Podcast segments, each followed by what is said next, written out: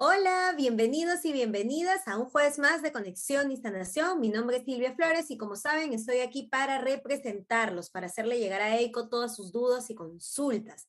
Así que venimos con la segunda parte de, heridas del niño interior. Esta vez vamos a trabajar la herida del rechazo. ¿Cómo estás, Eiko? Bienvenida.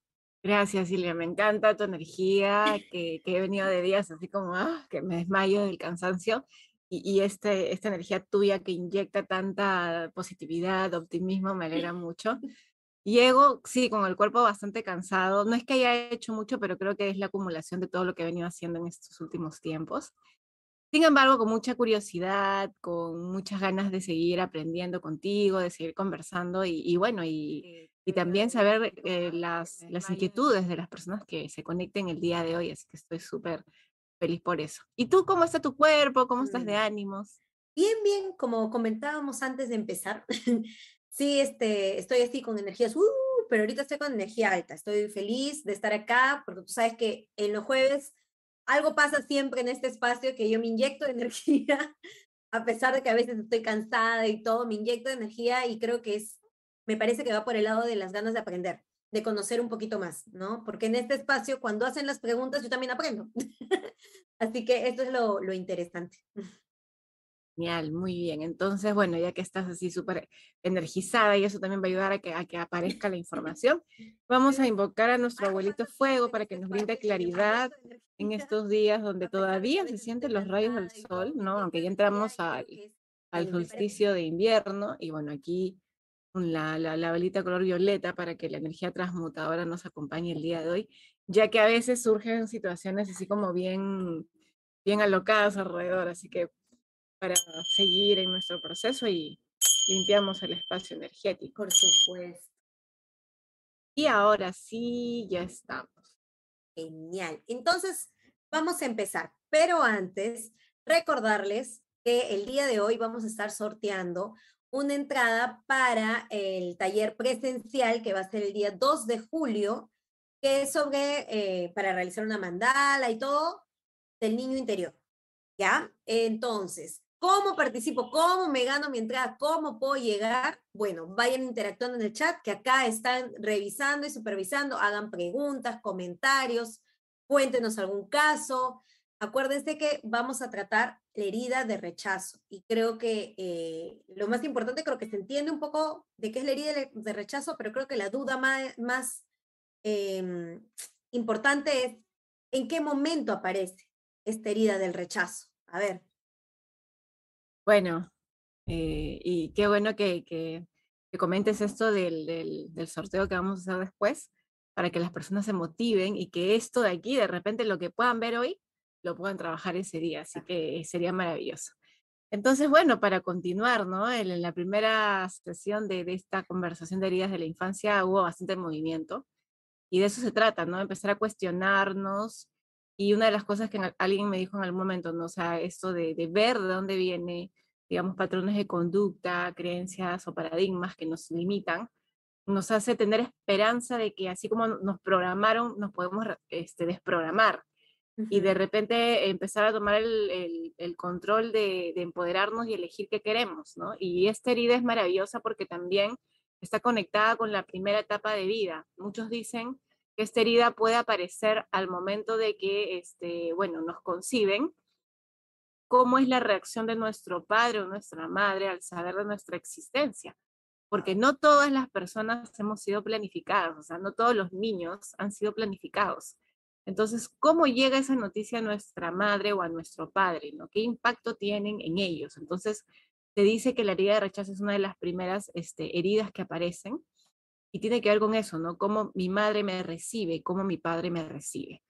Y dentro de eso el proceso, obviamente, de gestación, cómo mi madre me nutre, cómo mi madre me, me, me sigue como aportando emocionalmente, qué mensajes inconscientes me manda, cómo está en el embarazo, y así sucesivamente al momento de nacer. Por ejemplo, de repente hay muchas personas que, que no sabían el sexo del niño o del hijo antes de nacer, entonces también es cómo es la primera impresión que tienen mis padres al verme, ¿no? O sea, cómo es, ¿no? Eh, y, y, luego, ya conforme vamos creciendo, también la herida de rechazo tiene que ver con la expectativa que tienen nuestros padres de nosotros, cómo cumplimos esas expectativas y cómo reaccionan a cuando esas expectativas no son cumplidas. Por ejemplo, ¿no? Si mi madre tenía en mente que yo dejara el, eh, de los pañales al año, año y medio, y yo me demoré, ¿cómo reaccionaba ante eso? Si, ah. mi, si, mi, si mi padre de repente quería que yo fuera varón y yo nací mujer, ¿cómo reaccionó al respecto? Pues todas esas cosas que a veces nosotros no les damos mucha importancia. Estoy, ahora que mencionas, estoy pensando en esas, eh, vamos a decir, familias o madres, porque depende de la situación, que dan en adopción. Creo que ahí este, también creo que me parece que las personas que han sido adoptadas o han dado en adopción tienen esa serie muy marcada, ¿no? Por la situación que sea, o sea, por la situación que sea, ¿no? Porque puede ser que hayan fallecido los dos padres, ¿no? Porque no quisieran Sí, en realidad, claro, eh, ahí tiene la de abandono, la de rechazo. En general todos la, tenemos, pero definitivamente si son personas que han sido adoptadas o han sido abandonadas y rechazadas por los padres, es más marcada, ¿no? Se, siente más profunda la herida de rechazo. Entonces, este, bueno, esta herida nos viene acompañando desde, como les digo, quizás desde la gestación, desde una manera muy primitiva, muy instintiva. Y esta herida de rechazo lo que nos lleva es a conectarnos con digamos, esta, mm, este cerebro reptiliano de supervivencia, porque volvemos a recordar que somos mamíferos y los mamíferos eh, aseguran la supervivencia con la manada, con la tribu, con la familia que los cuida. Entonces, si a mí me rechazan, eso eh, de una forma instintiva me está, em, es como que el mensaje o el mandato que me están enviando inconscientemente es no mereces vivir o no mereces pertenecer. ¿Sí? Entonces ahí el niño como un mecanismo de defensa puede usar varias cosas, como por ejemplo el complacer, ¿no? O el rebelarse, o el rebelarse de no me interesa pertenecer acá, me revelo desde muy pequeño, o quiero pertenecer y voy a hacer lo necesario para pertenecer y entonces me vuelvo complaciente. Y eso se va marcando conforme pasa el tiempo y, y de repente esos patrones de conducta se van a repetir en diferentes ámbitos, como en el colegio, en el instituto, la universidad, el trabajo, las parejas. Y entonces se, vuelve como un círculo vicioso donde... A lo largo de la vida, ¿no? Y donde yo busco reconocimiento, porque en la herida de rechazo la persona busca el que lo reconozcan como parte de, de lo que fuese. Por eso también a veces hay, digamos, este, grupos, ¿no? De, por ejemplo, las barras bravas, las sectas, o grupos muy cerrados donde la gente puede hasta dar su vida, puede hasta matar eh, desde, el, desde el lado del fanatismo porque sienten que pertenecen a ese lugar y tienen que defenderlo, ¿no? Entonces es como si no siento esa acogida en mi familia sanguínea, voy a buscar un lugar donde sí sienta que me reconocen, que me aceptan, ¿no? Entonces todo el tiempo estoy buscando ese reconocimiento y en ese reconocimiento puede que me sacrifique, ¿no? Claro, Mira, qué interesante este tema. ¿Y, está relacionado con el tema del bullying?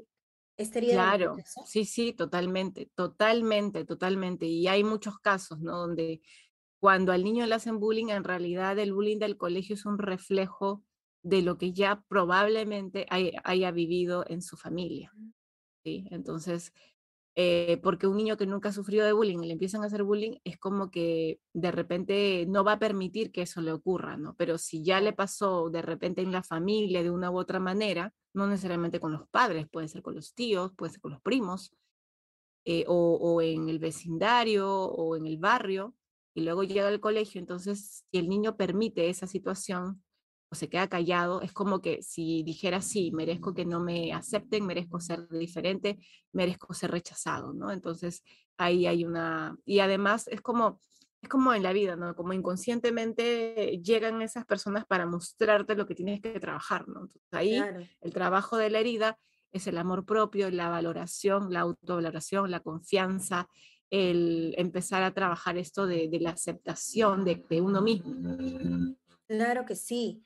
¿Y cómo puede afectar, o sea, en un niño ya lo entiendo por el tema del bullying, porque también los adultos sufren de bullying, ¿no? Entonces, ¿cómo esto te afecta en la vida adulta? ¿Cómo esto puede proyectarte? Entiendo yo que puede proyectarse en todos los ámbitos, ¿no? Me imagino que en el ámbito laboral, en el ámbito personal, en el amical, ¿no? En el de parejas. Entonces, situaciones que tú conozcas, que tú hayas visto, que hayas podido tratar o que te hayan podido darte cuenta, ¿no? Porque es un proceso único, ¿no? De observación. Ninguna herida, por más que estemos dentro de la herida de rechazo, es igual a la otra herida de rechazo. Por la magnitud, por el tiempo, por, por cómo nació, por cómo se dio, por cómo se fue desarrollando también, ¿no? Digamos, digamos en, forma, en forma pueden ser diferentes, pero en esencia es, la, es lo mismo, ¿no? La esencia es la misma, la forma cambia, ¿no? Y esto que dices, sí, pues no, o sea, por ejemplo, en el trabajo, ¿no? Una herida de rechazo te das cuenta de alguien que es muy complaciente con los jefes, normalmente con los jefes. De, reprime sus opiniones cuando sus opiniones son diferentes a la que esperan los jefes trata siempre de cumplir la expectativa. Puede quedarse más del tiempo que realmente debería quedarse, ¿no? O sea, hace horas extras, trabaja fines de semana, em, se sacrifica para el reconocimiento del trabajo. En la pareja, más o menos similar, lo mismo, ¿no? O sea, eh, pueden ser hombres o mujeres sumisas que aceptan todo tipo de cosas de la pareja, son relaciones tóxicas, en donde callan su voz, donde no, no emiten opiniones diferentes, se adaptan a la persona porque el miedo que tienen es que los rechacen, que, los, que les terminen la relación, igual que en el trabajo es que lo rechacen, que lo voten del trabajo. Entonces buscan ese reconocimiento, todo el tiempo están buscando un reconocimiento externo de que sí son importantes, de que sí han cumplido la expectativa y sentirse aceptados, ¿no? En la familia también pueden ser hijos muy complacientes, estos hijos que se desviven por los padres, que de repente tienen oportunidad de irse a vivir a otro país, de, experimentar cosas en otros lugares, pero se sacrifican y es como de no. Salir de casa también, ¿no? Porque a veces están dentro de la casa por generaciones, ¿no? Viven los abuelos, viven los papás, viven incluso hasta con otros tíos, eh, y hay algo ahí que no, no los deja salir, ¿no? Sí, entonces, este, tiene, eh, la herida de rechazo tiene que ver mucho con el, cumplir expectativas del otro. Entonces, todo el tiempo ando, ando como verificando si realmente estoy cumpliendo la expectativa, ¿no? Eh, estoy esperando que me reconozcan, que me digan que he hecho algo bien, que me digan que eh, es como esta necesidad de que me agradezcan se vuelve como que llena un vacío no es como que yo lo que hago lo hago por amor y, ya, y, me olvido si me agradecen o no, no estoy esperando que me agradezcan. Pero si hay esto de yo estoy haciendo algo y quiero que me agradezcan, quiero que me agradezcan y no me agradecen, yo siento como el rechazo. Otra cosa que eh, las personas que tienen herida de rechazo eh, no pueden tolerar que les digan que no, porque, uy, se oh. deprimen, se sienten mal, o sea, no saben soportar, no saben aceptar el no, porque sienten que le están diciendo no hacia su persona, hacia su ser. No se dan cuenta que de repente cuando piden algo eh, y le dicen que no, es al, pedido, ¿no? Se lo toman muy personal. Y por lo mismo evitan pedir, eh, pedir favores. Entonces se, se vuelven como personas muy autosuficientes. Están entonces a disposición de las otras personas, entiendo yo. ¿no? Porque si no piden favores, pero quieren complacer, entonces es, yo estoy ahí. Claro, e, el, sacrificio, pues, el sacrificio de, de, volverte, a ver, mira, si tú te vuelves indispensable, no te van a votar nunca, porque eres indispensable. Entonces, ¿qué hago yo para volverme indispensable? Hago que los demás dependan de mí. Entonces, también en los padres se puede dar que le hacen todo a los hijos para que el hijo siempre dependa de ellos. Eh, dentro de su mente es como, yo soy todo para ti, entonces todo lo que yo estoy haciendo por ti hoy hace de que en el futuro tú no me rechaces y no me dejes. Ahora, como les comentaba, un mismo evento puede tener varias heridas, no necesariamente es una, porque aquí puede estar muy ligada la herida de abandono y de rechazo. En el tema del bullying está la herida de humillación y la de rechazo y la de injusticia. Justo, justo en el, en el chat pusieron eso. Esta herida también va relacionada a la de humillación, cuando sufren bullying. Sí, Justo. Sí, Obviamente la humillación la vamos a ver más adelante con mucho más enfoque, ¿no? por supuesto, por supuesto. Estamos tratando de en cada espacio de jueves eh, trabajar una herida para poder profundizar, para poder para conocerla un poquito más y de paso también para poder identificarla, ¿no? Porque eh, lo importante, una de las palabras que yo siempre recuerdo desde que comencé con este tema es observa, observa, pero ¿qué observo? ¿Pero cómo observo? ¿Pero qué es observar? ¿no? Venía no es, no es estar así, ¿no? Entonces, al entender en qué consiste la herida, cómo puede haber nacido, cómo es mi personalidad, uy, pero yo hago eso, pero entonces tengo esta herida que no me había dado cuenta, entonces esta información es valiosa para uno. Acuérdense que eh, como el 2 hay un taller presencial y están participando en el sorteo, como bien dijo Eiko, descubrir quizás esta herida, quizás sea otra, pero o quizás decir, parece que hay algo ahí, ¿no? Entonces, ¿por qué no voy a trabajarlo?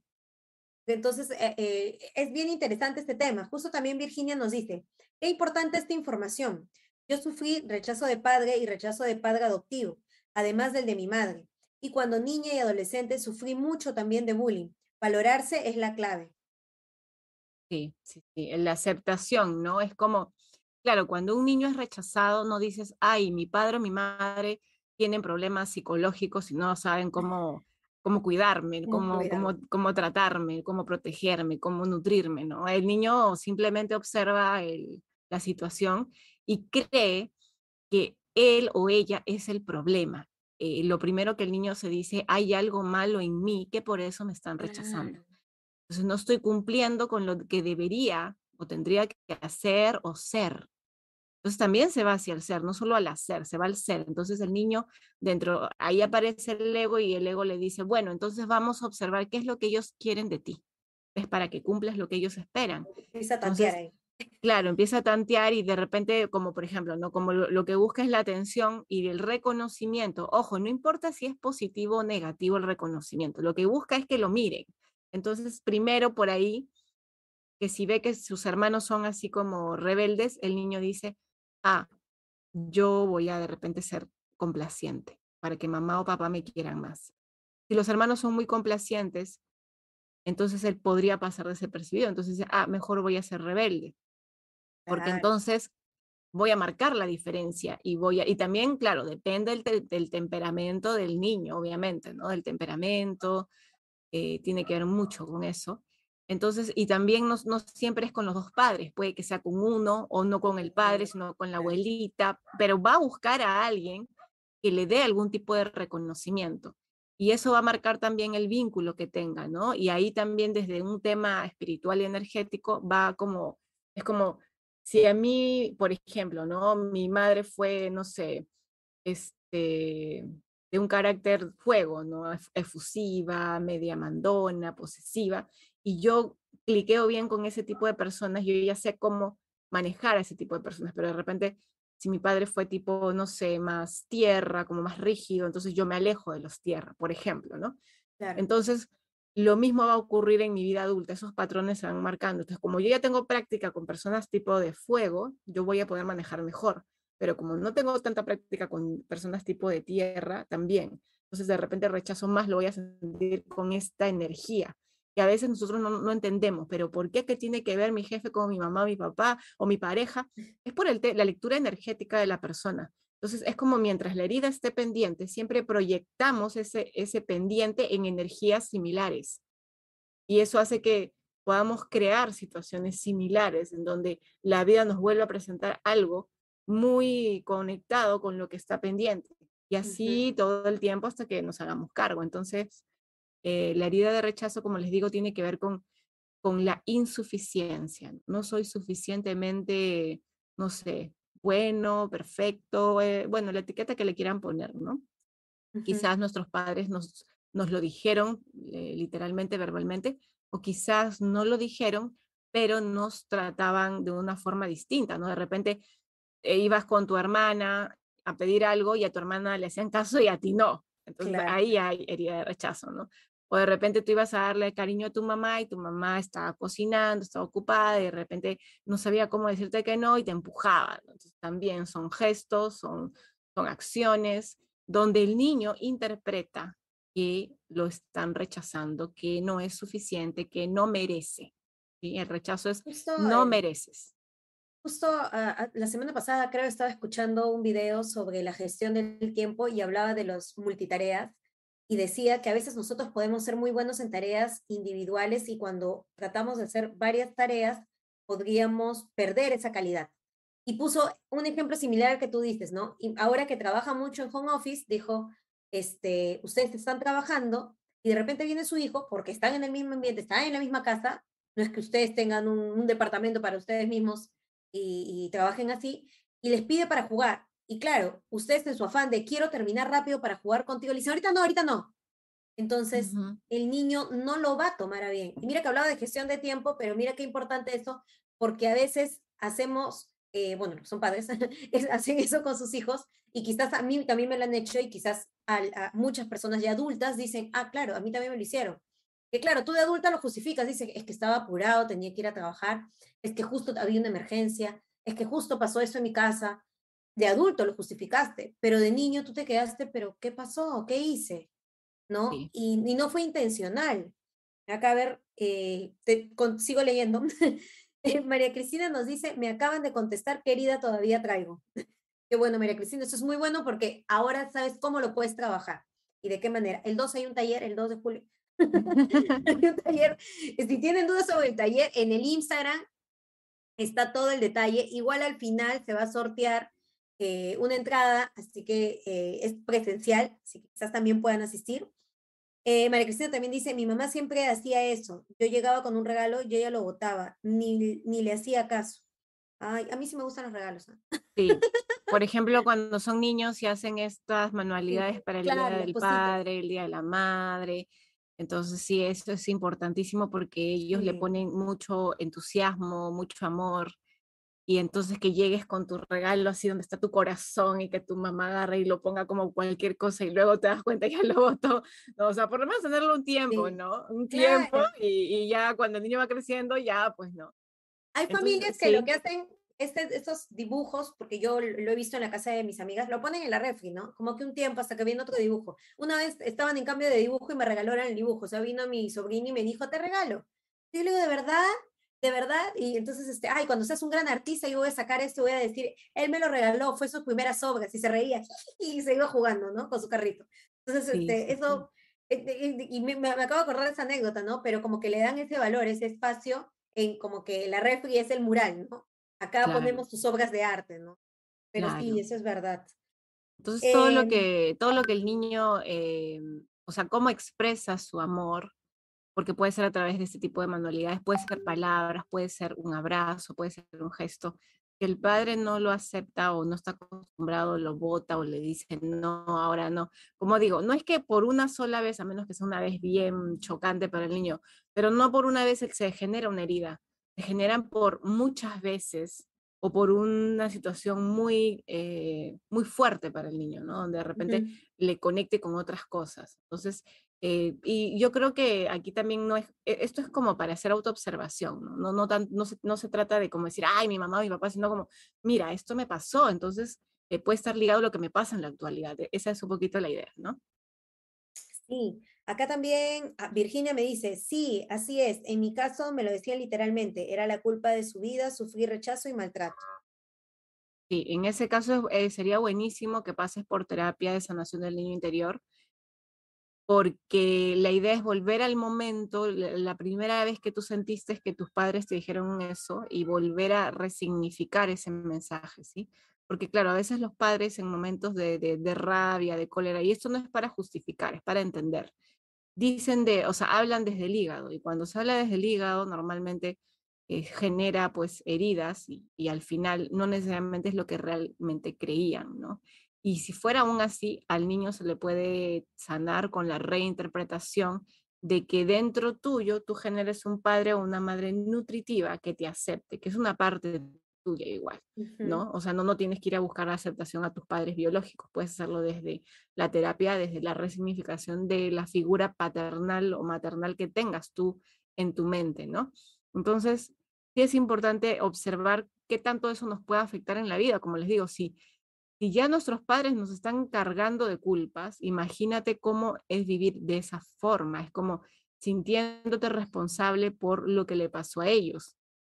Y ahí hay obviamente más heridas, la herida de la injusticia, porque es como yo no pedí nacer, o, también esto de, ver, sentir que le debo algo a ellos, porque gracias a ellos yo vine al mundo, entonces hay una deuda, ¿no? entonces trato de compensar la deuda, o aguanto situaciones tóxicas porque siento yo que estoy en deuda con esa persona, porque ves que le arruiné la vida, entonces tengo que compensar, ¿no? Sí es importante eh, que todo esto que están viendo lo vayan apuntando y que vean cómo esto me afecta en las relaciones que tengo con los demás, ¿sí? Claro que sí, porque tenemos relaciones cotidianamente, hasta cuando tomamos el carro, cuando caminamos, con las personas con las que trabajamos, con las personas con las que vivimos, con las que, amistades con las que nos relacionamos. Entonces, eh, sería bueno analizar cómo están esas relaciones. Tengo una duda o pregunta eh, con respecto a esos padres que tienen el, día de rechazo. ¿Hay posibilidades de que críen sin esa herida o evitando es transmitir esa, esa herida? No sé si tiene sentido que diga transmitir. Inconscientemente, si no la han trabajado y no la han sanado, la van a, la van a eh, como heredar a sus generaciones siguientes, ¿sí? Un padre, por ejemplo, ¿no? que no ha trabajado la herida de rechazo, como te digo, puede ser muy complaciente. Entonces, ¿qué genera hijos dependientes? Y estos hijos dependientes eh, no se van a valer por sí mismos, se van a volver, o sea, se genera como una simbiosis, ¿no? Se vuelven inseguros porque necesitan eh, el apoyo de papá o mamá y estos niños que se vuelven inseguros luego a la larga sienten el rechazo de la sociedad porque entonces inconscientemente es como no puedo, el otro sí, yo no puedo, el otro sí, yo no puedo y, es, vuelve, ¿no? O sea, ni siquiera el otro me rechaza, yo mismo estoy rechazando mi propio poder interior porque siento que me siento inseguro, me siento desconfiado. Eh, eso por un lado si son padres, como te digo, complacientes. Si son padres de repente de rebeldes, como no me importa nada, soy autosuficiente, no, no, no, pueden criar hijos también de esa manera, que en vez de que sean los bulliados, son los que hacen el bullying, ¿sí? Entonces rechazan cualquier cosa que no sea alineada al estándar que tengan. O sea, es como, o estás de un lado o estás del otro, si es que no sanas la herida. La balanza. Sí, es así. O sea, vamos a cualquiera de las polaridades. Por eso es que para salir de la polaridad tiene que haber la integración. Para hacer la integración tiene que aparecer la sanación.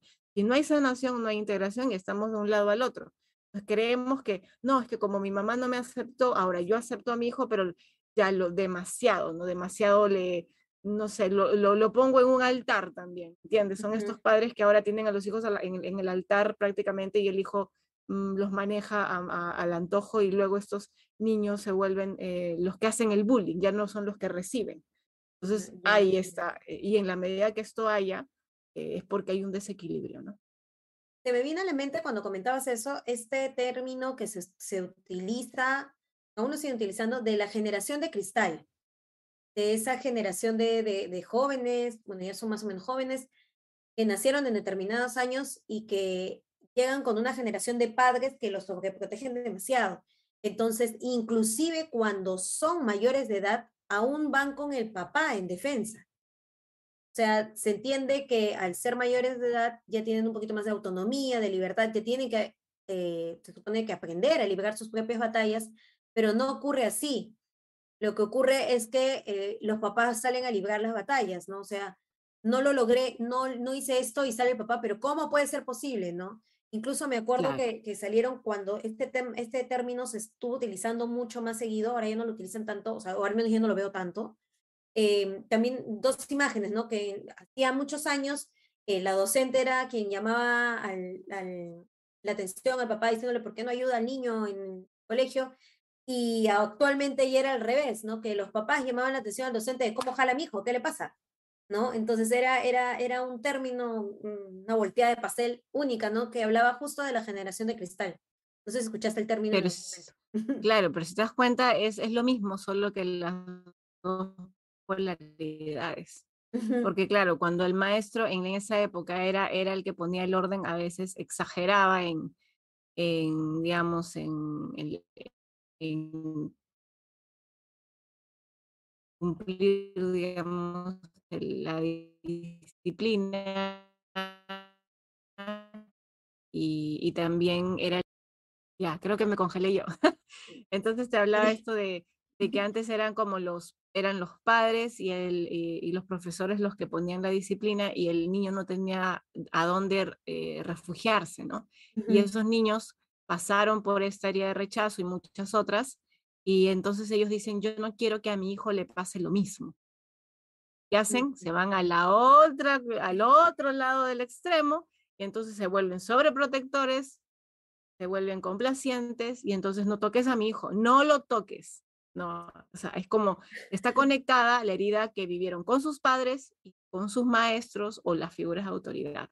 Entonces, el hijo crece sintiéndose como les comentaba, ¿no? O sea, está lindo que el padre le dé amor, pero ya fueron al decirle eres mi rey, todo lo que tú digas y complacen al hijo de tal manera que ya el hijo que se cree dueño del mundo y tenemos esta generación donde no todos, pero muchos ah, que ya no son tan adolescentes, sino que ya tendrán unos entre 25 y 35 años más o menos, entre los 20 y los 35 años, donde se creen dueños del mundo, donde las leyes no le no cumplen las normas, donde no saben qué es responsabilidad, no saben qué es disciplina. Y tenemos esa generación donde también quieren que cualquier cosa que les pase a ellos, el padre o la madre lo resuelva. Por eso tenemos estos chicos que, por ejemplo, las barras bravas, ¿no? Cuando hubo que este chico tiró al otro, ¿y qué fue? Que los papás fueron a hablar, eh, lo sacaron de él, no sé si lo llegaron a sacar del país, pero o sea, son cosas que, claro, hace 30, 40, 50 años no iba a ocurrir. ¿Por qué? Porque los, digamos que los padres eran más disciplinados y más rígidos, pero también se fueron al otro extremo, donde ya el, el, hijo se quedó, se sintió totalmente desvalido. Y esos hijos desvalidos que no sanaron, se vuelven complacientes con sus hijos. Y así va a seguir el círculo vicioso porque estamos, como te digo, de una polaridad a otra. Es lo mismo, pero en diferentes niveles parecería diferente, pero en realidad en el fondo eh, la polaridad conecta con, con, con, la misma herida, ¿no? solo que de, de, dos lados distintos. Mira qué interesante. A ver, acá nos han escrito, ah, ya, Virginia, fue a los dos años y desde allí no pararon. Soy mamá y trato de ser todo lo contrario a lo que fueron conmigo. Hace muchos años que trabajo con mis heridas y no dejo de aprender y entender. Qué lindo, Virginia, que estés trabajando, porque eso eh, creo que es este, importantísimo, tomar acción, ¿no? Sí. Eh, Tamiko dice, qué bonito compartir, chicas. Gracias, gracias, gracias. Gracias a ti, Tamiko, y a todos los que se han conectado. Recuerden que hay un sorteo al final. eh, de ahí dicen, yo estaba en repetición, un hijo dependiente y mi hija todo lo contrario. Incluso me costaba mucho darles cariño. Eso es María Cristina. ¿Algún consejo o algo que le quieras este, Claro. Imagínate si tú no has recibido el cariño y el amor de tus padres por, por esta herida de rechazo, ¿no? Ves que no soy suficiente, no merezco amor, no merezco cariño, no merezco atención. Y si la herida de rechazo es muy profunda, hasta no merezco vivir. Y ahí hasta podría aparecer el autosabotaje de ponerme en situaciones de peligro, que, que, no sé, pues comer cosas que me dañen, tener adicciones, o, tantas cosas, ¿no? Porque por eso hay que profundizar desde cuándo aparece esa herida, ¿no? Y, también de, por ejemplo, si, no sé, mi mamá me llevó en el embarazo, pero siempre quiso que, abortarme y no pudo porque se le pasó el tiempo, etcétera, etcétera, entonces hay un no, no mereces vivir, un rechazo de, a la vida. O sea, rechazo la vida, entonces todo el tiempo estoy en situaciones donde me expongo al peligro, ¿sí? Y, eso se ve, solo que como digo, como está inconsciente, la gente no se da cuenta. Pero para mí es simple. Ustedes vean cómo la gente cruza la calle y ahí te vas a dar cuenta cuántos tienen el no merezco vivir. Así de simple. Es que ahí nomás te das cuenta. Los que manejan ebrios. No merezco vivir. O sea, si sabes tú que puedo, ¿me entiendes? Son cosas que, claro, la gente dice, no, pero es así. El inconsciente sale con cosas que, que, que son así, entre comillas, pequeñas, ¿no? Por ejemplo, que tú vayas a un lugar peligroso a altas horas de la noche. ¿Qué herida crees que tienes? O sea, ¿Qué, mereces? ¿Qué mereces que te pase en esos lugares? Entonces, es muy simple de ver para otros, ¿no? Ahora que cada uno vaya viendo qué merece y qué no merece. Lo que se te hace difícil tener es lo que no mereces. Por ejemplo, de repente, de tanto que me dijeron esto de no mereces, por ejemplo, en Navidad, ¿no? Me regalaban, a mi hermana le regalaban el regalo y a mí cualquier tontera. Entonces, como no mereces recibir lo que quieres, ¿no? O no mereces abundancia. ¿sí? O, o, tú le pedías algo a tu mamá, no, no hay plata, nunca hay plata para ti, no, no mereces, no mereces, no mereces, no mereces. Eso está grabado en el inconsciente. Entonces, todo lo que tú quieras y no tengas, hay una herida de rechazo, del no merecimiento a lo que tú quieres porque en algún momento te lo negaron, ¿sí? Eso es para que lo observen. Ahora, el tema del cariño es lo mismo. El cariño, eh, si yo no lo recibí porque me aparece esta herida de no merezco afecto, porque soy insuficiente, porque tengo algo malo, porque qué sé yo, lo que el niño se cuenta. Entonces, obviamente, si yo no puedo recibir amor, eh, va a ser complicado darlo y va a ser complicado. Y ahí hay que observar, ¿no? Porque como digo, podemos irnos al otro extremo de sí, soy recontra cariñosa y melosa, pero eso tiene que ver con el temperamento también que tengamos. Si somos signo tierra y de repente, o, signo, dependiendo, ¿no? Soy signo, más, que el signo podría ser la, el temperamento. Si mi temperamento, o si recibí cariño, no de mis padres, pero de algún familiar donde me enseñó y, y, lo, y lo encuentro como un reconocimiento, lo hago. Pero si a mí me enseñaron que el reconocimiento se da, por ejemplo, prepararle la comida, darle dinero, ¿sí? Entonces, eh, el reconocimiento no solamente es eh, darle cariño, ¿sí? El reconocimiento puede ser darle dinero, darle, prepararle algo rico, recibirlo bien, eh, hasta regañar es un reconocimiento, ¿no? Porque aparece esto de yo te grito porque te amo, y yo te insulto porque te quiero, y yo te critico porque sé que puedes llegar a ser mejor. Entonces, todo eso puede dañar al niño y, claro, el niño no ve el mensaje que está atrás, solo siente lo que, la energía que le estamos dando. Y eso puede generar, pues obviamente, que esos mm. patrones se repitan en las generaciones siguientes. Mm, genial. Eh, a ver, acá papá de repente me decía que fuimos errores en su vida y fue muy abusivo tanto física y verbalmente. Yo nunca quise tener hijos y opté por operarme para no tenerlos y obvio la relación con mi papá. Es muy malo. Claro. Claro, mira, eh, es importante lo que dices y ahí también deberías, eh, yo te sugiero que hagas un trabajo profundo para que eso no te limite en la vida, porque mm, al final, si lo vemos en un tema espiritual, son, son aprendizajes bien profundos que, bueno, que, que elegimos, ¿no? Pero eso no quita que, que no deje de ser doloroso, eso no quita que nos haya afectado, obviamente, ¿no? Nos afecta y nos puede afectar toda la vida. Entonces, no solo con una sesión de terapia eso se sana, ojo, o sea, es como, puede, porque, como digo, si esto es repetitivo y si ha sido desde muy temprana edad hasta de, de repente, hasta ahora, porque no hemos puesto límites, porque de repente todavía tenemos contacto con esa persona y nos afecta, eh, hay que hacer una labor de limpieza interior, de, mucho merecimiento, de mucha aceptación de, ser quienes somos, de liberarnos de culpas, de liberarnos de resentimiento. Eh, es un trabajo bien profundo, bien profundo y, probablemente sea esa herida tu herida madre, ¿no? Porque cada uno de nosotros tiene una herida madre, una herida de donde probablemente salgan las demás, la más fuerte es la que al final nos puede condicionar a vivir en estados de escasez, en estados de ansiedad, en estados de depresión. Entonces, si nosotros profundizamos en ello, empezamos a recuperar nuestro propio valor, ¿no? Aceptarnos de que no hubo nada malo con nosotros, sino era la persona que debió nutrirme, debió cuidarme, no estaba lista, no estaba preparada, o quizás, si veamos el tema espiritual, hay un pacto álmico. Entonces yo lo pongo siempre desde el lado mental y desde el lado espiritual, porque la idea es encontrarle un propósito a eso que me ocurrió, porque cuando no le encontramos un propósito, sufrimos demasiado. Entonces, ¿qué me está enseñando eso? ¿Para qué me ayuda el sanarlo? ¿no?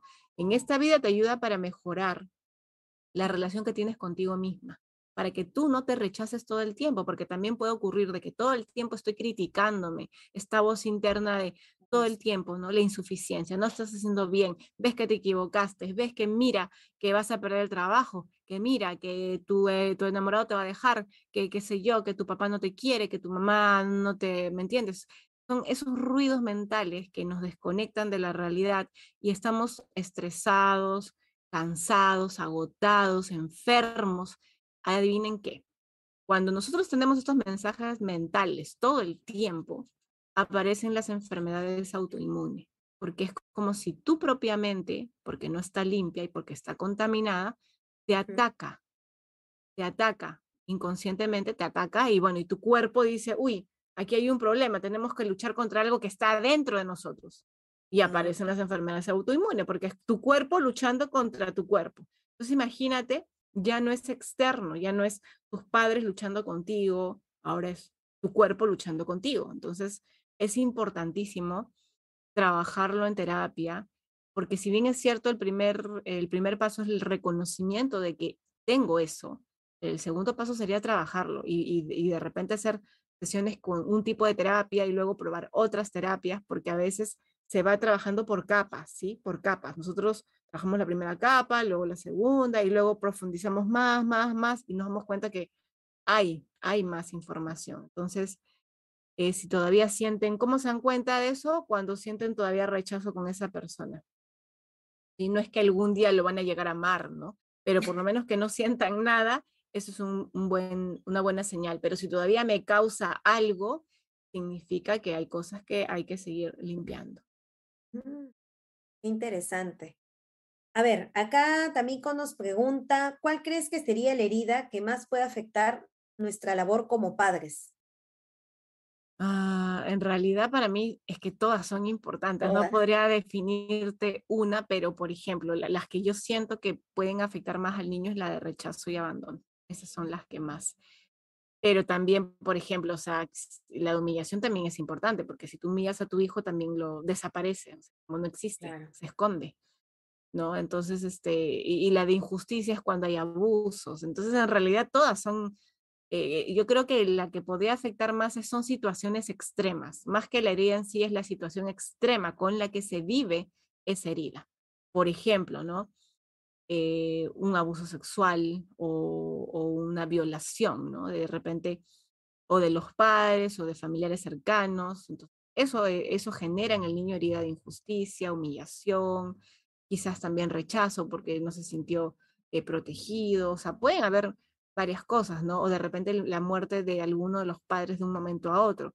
Son cosas que no se pueden controlar, ¿no? Entonces yo lo que sugiero es que las personas se, se sanen y en la medida que se sanen van a tener las herramientas para que cuando, si es que ocurre algún tipo de, algún tipo de situación similar, puedan saber cómo manejarla. ¿sí? Porque más allá de la herida en sí, es cómo manejo eso que ocurrió. Porque, por ejemplo, si de repente insulté a mi hijo porque en un momento de rabia, ¿no?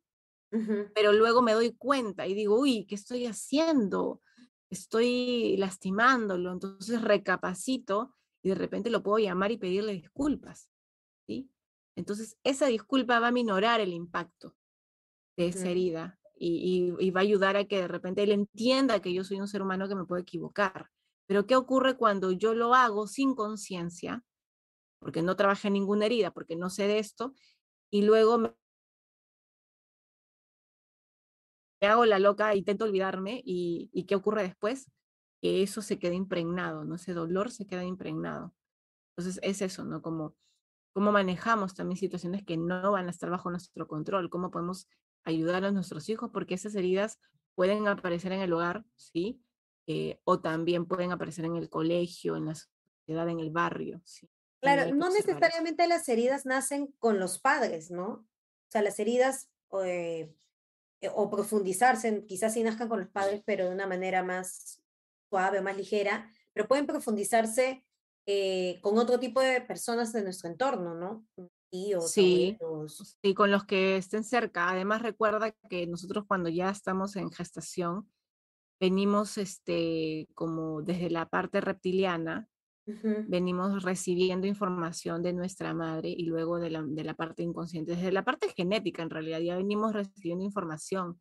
Por eso los dones y, talentos se heredan, ¿me entiendes? Entonces la parte mental también se hereda mm. y, y, las heridas también se heredan. Entonces, eh, ya desde que nacemos estamos como, no digamos sentenciados, porque no es la palabra, pero sí estamos como, como ¿cómo sería esta palabra?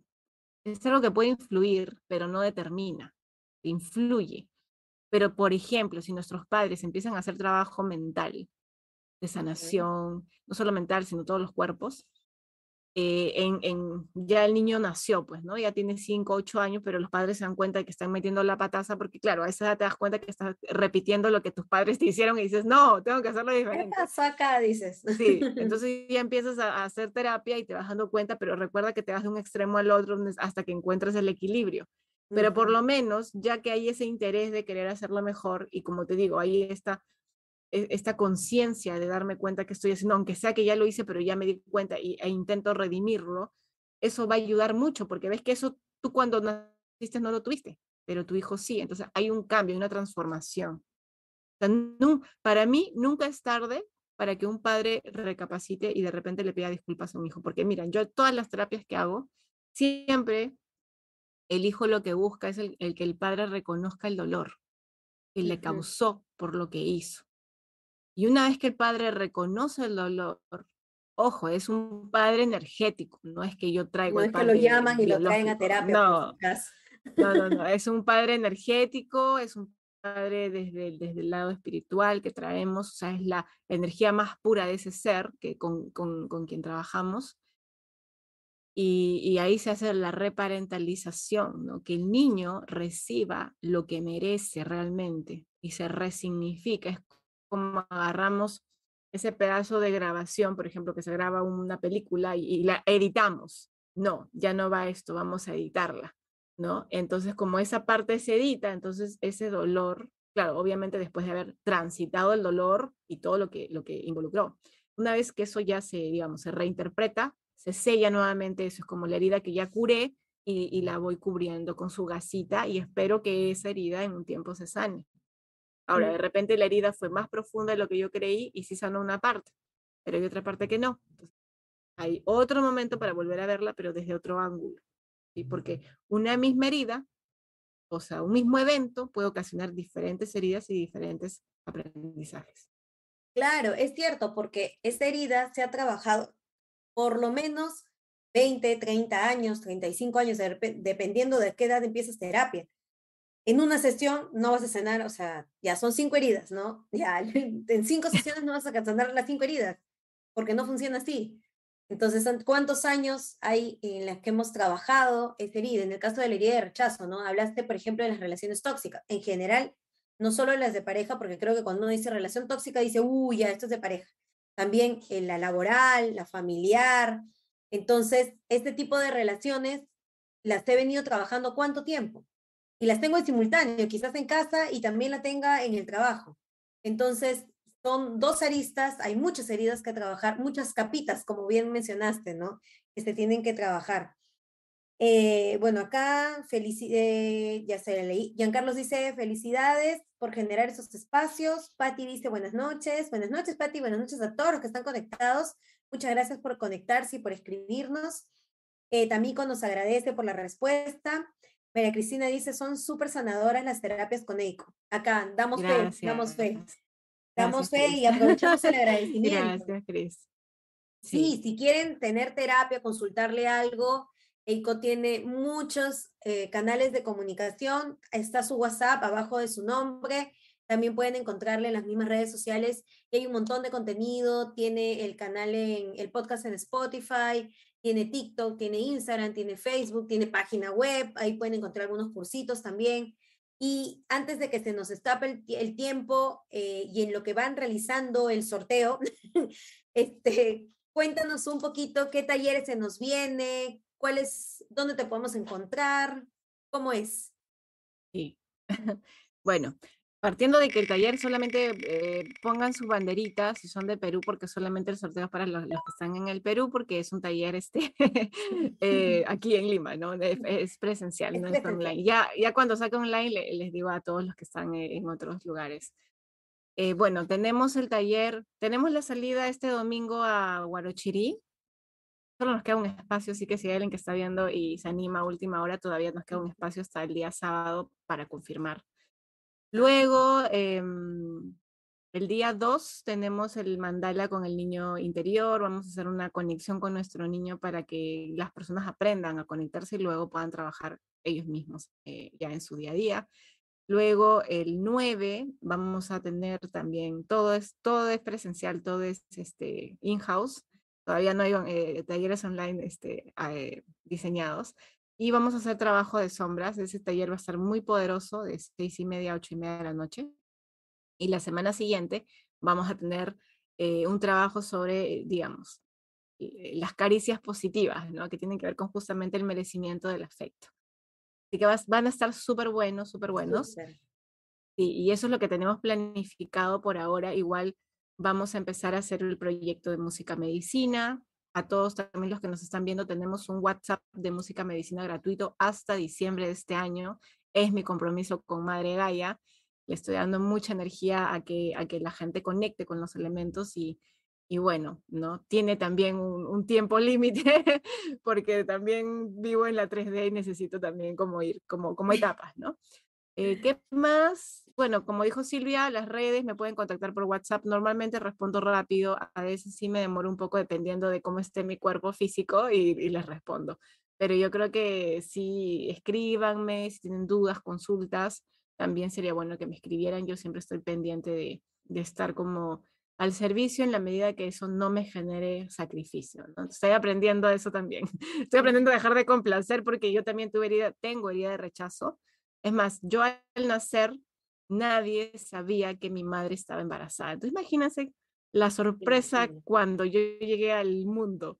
No me recibieron calientito, así como, ah, te recibo y te enrollo y te abrigo y te nutro con mi pecho. No, yo salí, es más, eh, ahora cuando hable con mi madre, cuando la vea este año como en octubre, le voy a preguntar exactamente cómo fue, porque claro, nunca le pregunté exactamente, pero yo siento que salí como disparada, así como, como un gas, salí disparada, y, creo que en ese momento mi mamá me habrá agarrado, pues no, y supongo yo que como he gritado como loca, y por eso de repente tengo la voz así más fuerte, para sobrevivir, porque si no gritaba me moría, ¿no? Entonces imagínense eh, para mí fue como la sorpresa, o sea, no para mí, para mi familia. Para la gente de tu alrededor. Claro, fue como que, ¿qué? ¿Y este de dónde salió? ¿De, dónde salió? Este, sí, ¿qué pasó aquí, no? Entonces sí, obviamente al inicio hubo rechazo, pues, ¿no? Porque no se esperaban. Y, y, y, eso, ¿no? Es como que, no sé, alguien me dijo una vez algo así como, hey, entonces cada vez que tú llegas a un lugar donde no te esperan, tu forma de, de, de, aparecer es llamar la atención haciendo bulla, ¿no? y me dio risa, ¿no? Y dije, ah, sí, de repente, ¿no?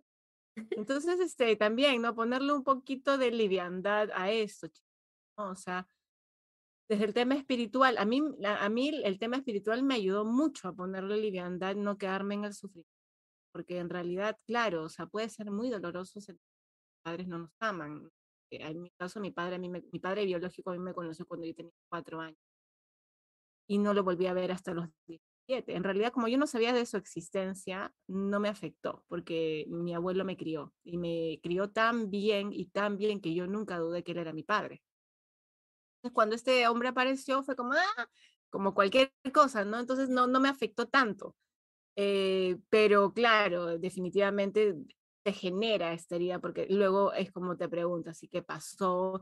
Pero ya cuando vas madurando y vas entendiendo que son pactos sálmicos, yo agradezco al universo y agradezco a mi alma que haya decidido que solamente sea por un tema biológico y luego que desapareciera, porque lo que realmente me iba a nutrir era el amor de mi abuelo, porque el otro no me iba a poder dar ese amor, por más que hubiese querido, no hubiera podido, porque no lo ha hecho con ninguno de sus otros seis hijos restantes.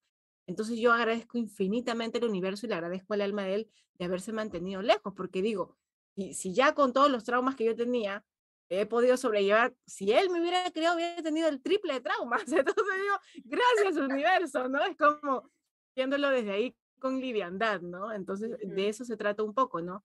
Y, y como comento en mi libro, a veces creemos que, claro, sí, fue doloroso, pero si lo vemos en retrospectiva, si no fuera por esas heridas, si no fuera por todo lo que nos pasó, no seríamos quienes somos hoy. Es parte de nuestra historia y también en el tema de la aceptación es comenzar a conectar con todo esto que es parte de mí y también el poder que yo tengo es cómo quiero vivir eso que a mí me pasó. Lo quiero vivir desde el sufrimiento, desde el dolor, como que todo el tiempo me martirice o quiero darle otro significado que me ayude a mí a ser un mejor ser y a sentirme más completo. Entonces ahí está nuestro poder. Muchísimas gracias, Eiko, con el ejemplo que nos has dado, el ejemplo propio, creo que has respondido eh, por qué duele el rechazo, que justo lo preguntaron, ¿no? Y recién se conecta Pati, y Pati al toque llegó, soy de Lima, Perú, soy en Los Olivos, muy bien Pati, entraste al sorteo.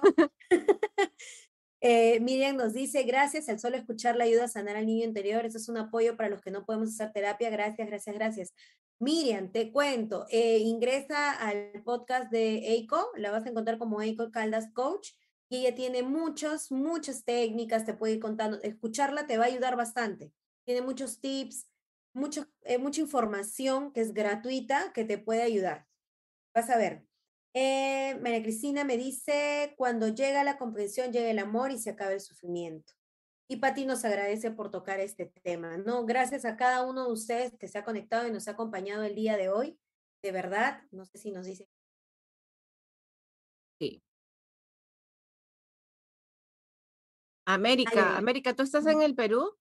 Creo que América no está en el Perú. A ver, ponga América, pongan su banderita, aparte de Patti. ¿Quién más? ¿Quiénes más son de Perú, chicos, por favor? Y mientras esperamos que nos digan. Grabado, ¿ah? Sí queda grabado por si acaso, lo pueden eh, encontrar este y los anteriores jueves de conexión, pueden revisarlos y pueden escuchar. Hemos tratado y Todos los de Perú pongan su banderita. Gracias, gracias Silvia. Eh, y mientras, bueno, mientras van haciendo el sorteo nuevamente, porque creo que América no es de Perú, me parece. No sé, América, tú dinos, ¿eres de Perú? ¿No eres de Perú?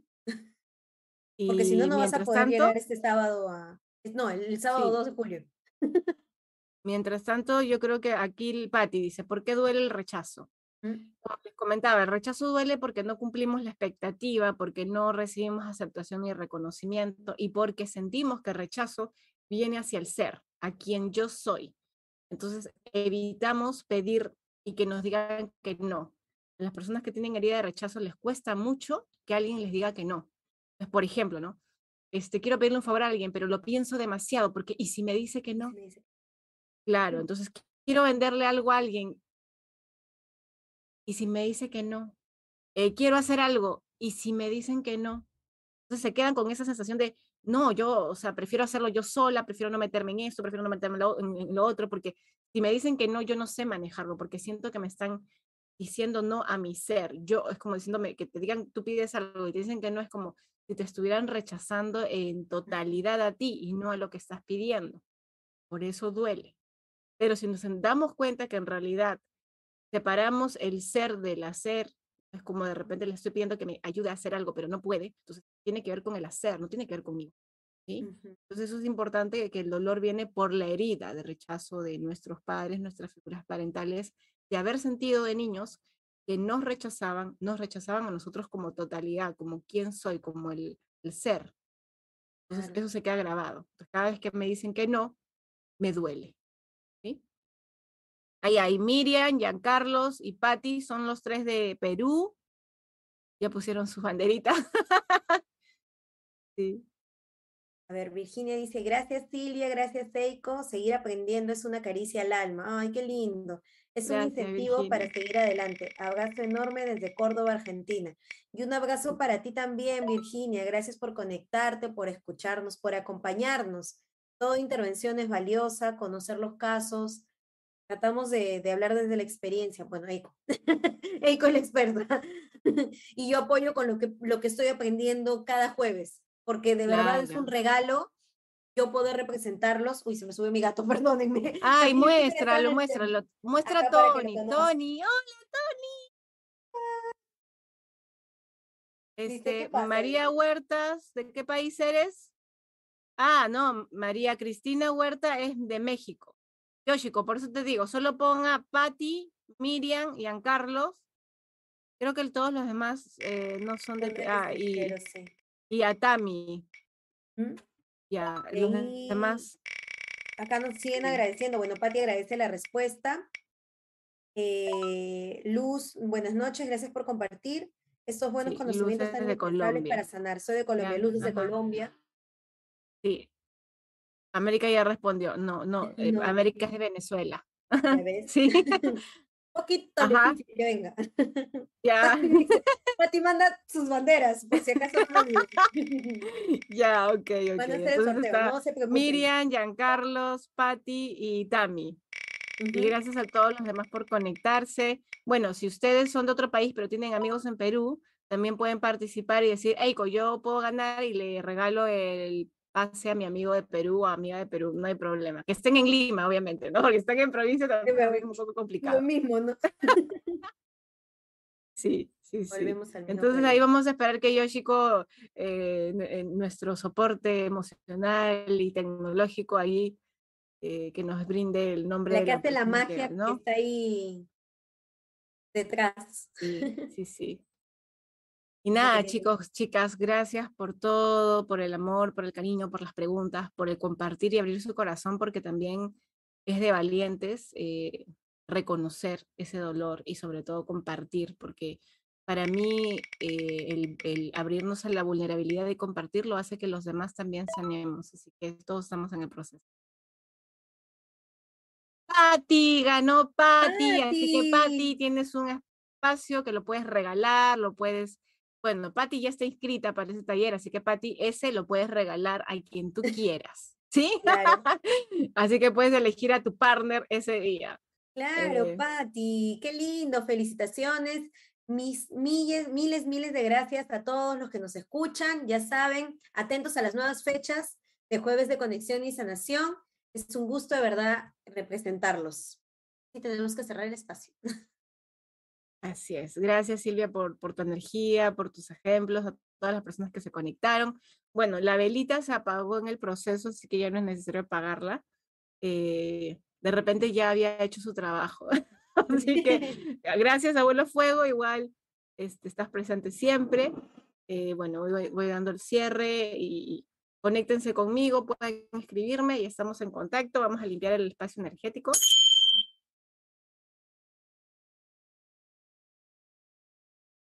Muy bien, ya está una nueva oportunidad. Les mando un abrazote, cuídense, disfruten la vida y eso, siempre busquen a alguien con quien conversar, ¿sí? No estamos solos, no estamos solos. Gracias. Gracias, nos vemos, hasta la próxima.